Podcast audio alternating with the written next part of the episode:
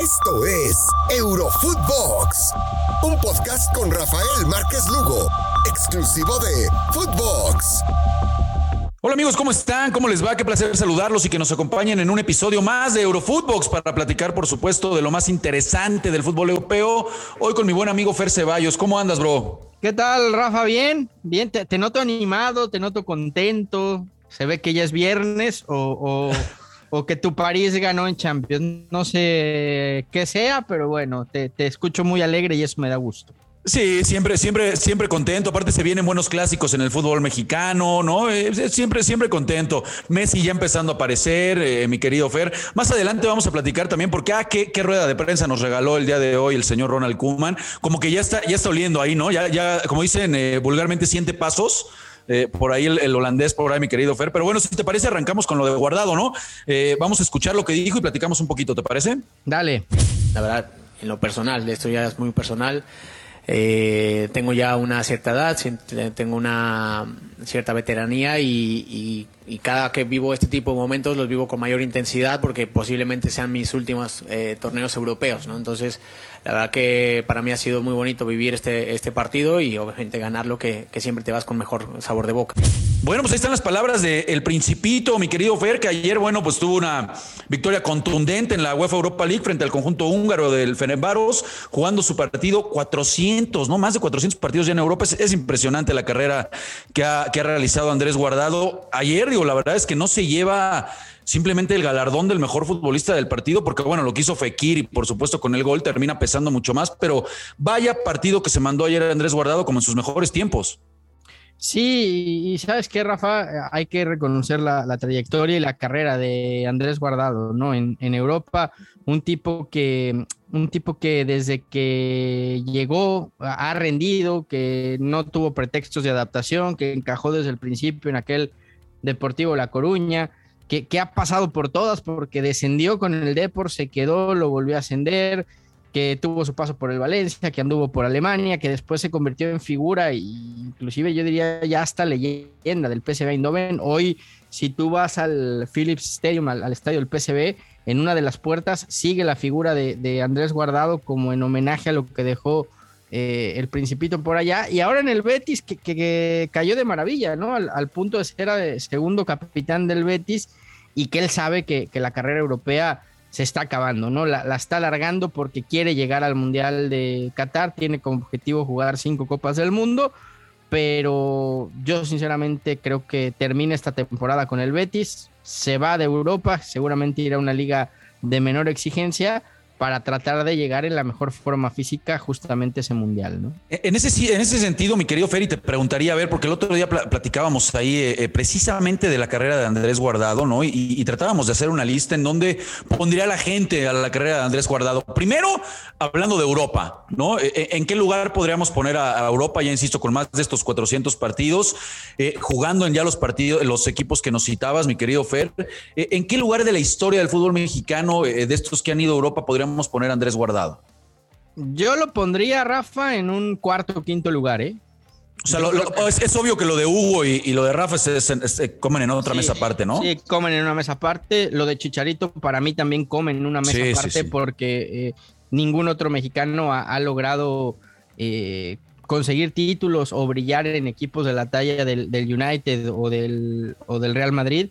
Eh, es cierto que, Vela por ahí tuvo un paso fugaz en el Arsenal, prácticamente no jugó. Es cierto que Giovanni sale del Barcelona y, Jonathan también, pero no, jugaron absolutamente nada.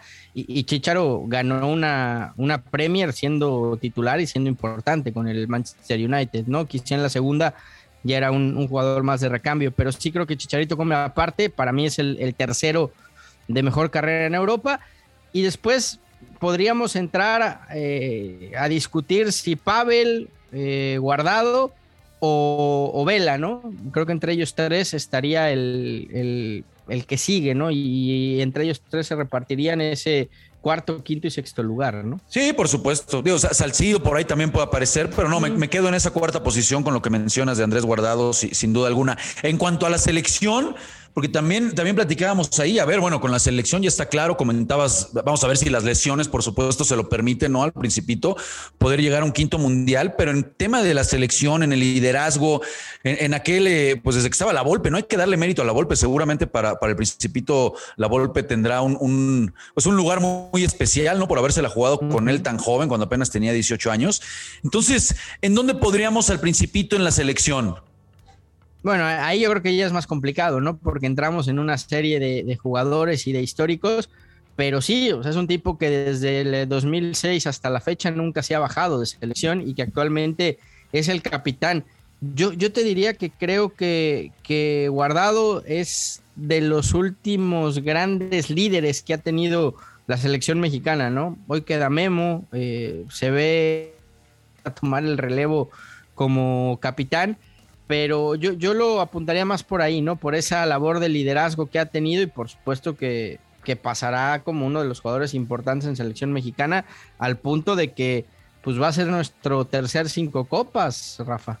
Eh, se, dice, se dice fácil, ¿no? Pero ahí está lo de la carrera del Principito. Yo creo que también estará ahí top 5, ¿eh? Yo creo también ahí en lo de la selección. Por supuesto, nadie le quita el, número uno al señor Cuauhtémoc Blanco. ¿Sabes qué? A mí, a, mí, a mí lo que, lo que. Yo tengo un tema con guardado, porque yo de repente escucho que, que ya no está para selección, que, que ya no está para seguir siendo convocado, y después me pregunto. Y, después, cuando no está, lo extrañas, ¿no? No, y, me pregunto, Rafa, si la gente que dice eso lo ve jugar en el Betis. seguramente no se irán, se irán con los datos. Recuerda que nada más luego no ven los partidos y nada más checan cómo quedaron, hombre. pero tú ves el partido del jueves y ves lo que hace guardado en la liga cuando juega, cuando le da otra dinámica, otra dimensión, otra madurez al Betis, cuando ves lo líder que es, cuando ves eh, cómo confía Pellegrini en él y dices, bueno, cómo hay gente que, se atreva a decir que Guardado ya no está para selección mexicana porque es un veterano, ¿no? Y mira quién, ¿no? Un tipo como Pellegrini que algo, algo ha de saber de este, de este negocio. Qué bonito juega el Betis, ¿eh? De Pellegrini. Sí, totalmente de acuerdo. Pero bueno, vamos a ir a algo que a lo mejor no querías llegar, amigo. No querías llegar a esta situación, lo sé Sé que ha sido una semana complicada, ¿no? bonito, bonito, bonito viernes, Rafa, que te la pases muy bien, buen fin de semana. Este, me gustó este, mucho estar contigo en el podcast. No, no, no, no, no corras, no corras, cobarde. Platícame, platícame, ¿qué pasó con Kuman? Qué buena rueda de prensa se aventó, ¿eh? Sí, sí, muy jugosita. vamos a escucharla si quieres primero. Vale. Me recuerdo un frase de Fangal. Ahora de entrar. Buenos días de mis amigos de la prensa. La frase era, amigos de la prensa, yo me voy. ¿Tú te quedas? Yo me quedo todavía, sí. A mí me han dicho nada, no, es verdad que me ha enterado que, que el presidente estuvo eh, esta mañana aquí, pero no, no he visto porque estuvimos preparando el partido de, de mañana y tuvimos el entrenamiento y entonces no puedo decir nada porque una vez más, a mí no me han dicho nada, entonces sigo igual, pero claro que tengo orejas, tengo ojos y ya lo sé que, que se filtran muchas cosas, entonces seguramente es algo que, que es verdad, que... pero bueno, a mí una vez más me han dicho nada. Si yo tengo la bolsa de dinero, tengo a Messi todavía aquí. Bueno, tengo que contestar, parece ya estoy fuera, pero, es una pregunta para, no sé para cuándo, pero eh, el mejor momento, la firma de ser entrenador de Barça. El peor momento, eh, la marcha del, de Messi.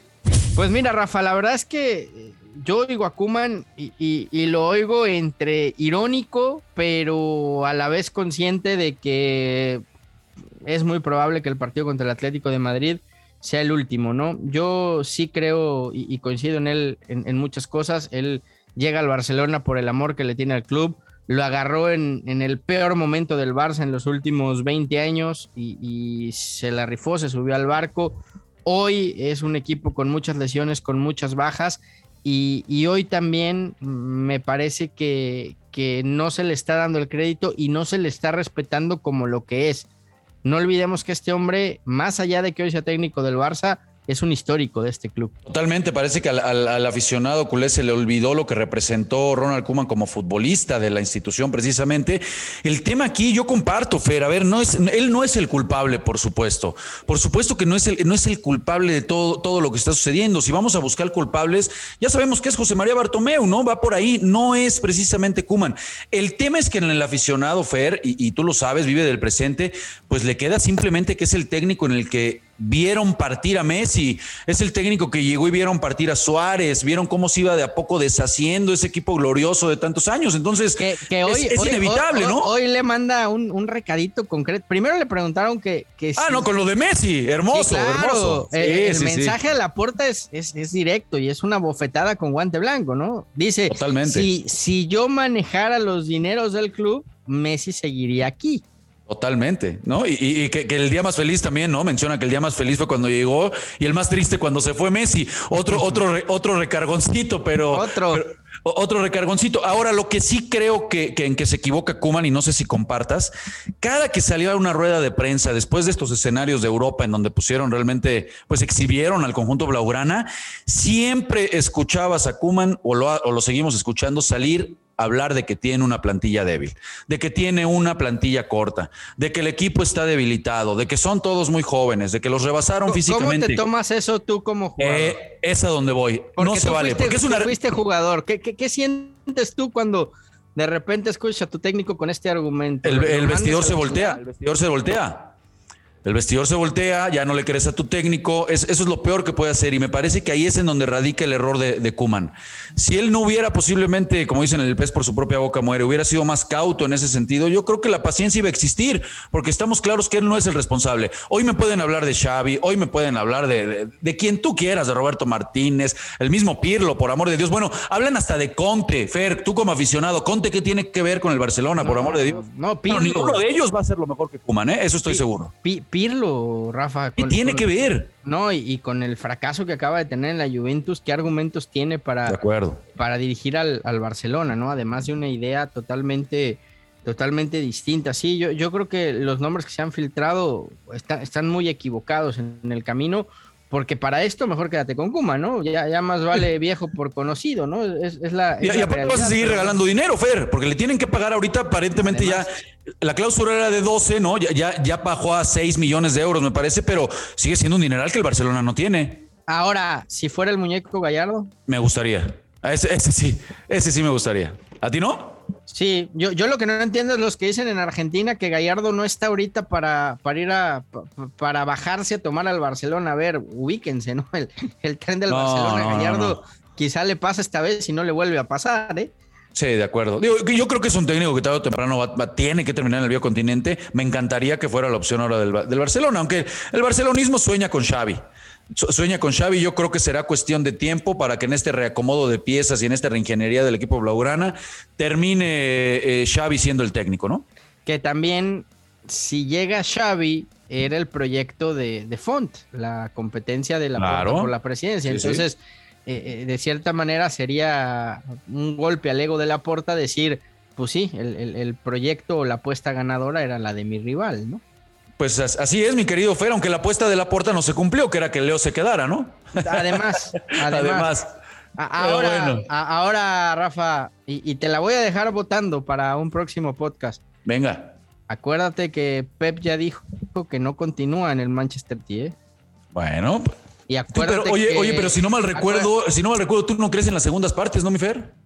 Pero acuérdate que es muy, Acuérdate que es muy amigo de Laporta y acuérdate que Laporta fue el que le dio la oportunidad de su vida, ¿eh? Estoy de acuerdo, pues seguramente vamos a, vamos a, seguir platicando, nos va a dar mucha nota para Eurofootbox, todo lo que suceda con el Barça. Pues mi querido Fer, te mando un abrazo, bro, muchísimas gracias. Igualmente, Rafa, como siempre, un gusto compartir contigo. Partidazo el que tendremos este fin de semana, el Barça en contra del Atlético de Madrid. Veremos si, si se acaba la era Kuman y ya estaremos platicando la próxima semana de todo lo que nos dejó, ¿no? La, jornada en Europa. Así es, mi querido Fer, y pues a toda la banda un abrazo, ya como lo bien lo dice Fer Ceballos, desde lunes, de lunes a viernes, no se olviden de la cita, escucharnos aquí en Eurofootbox, seguirnos por supuesto en nuestras redes personales. Les mandamos un fuerte abrazo, banda, nos escuchamos el lunes. Esto fue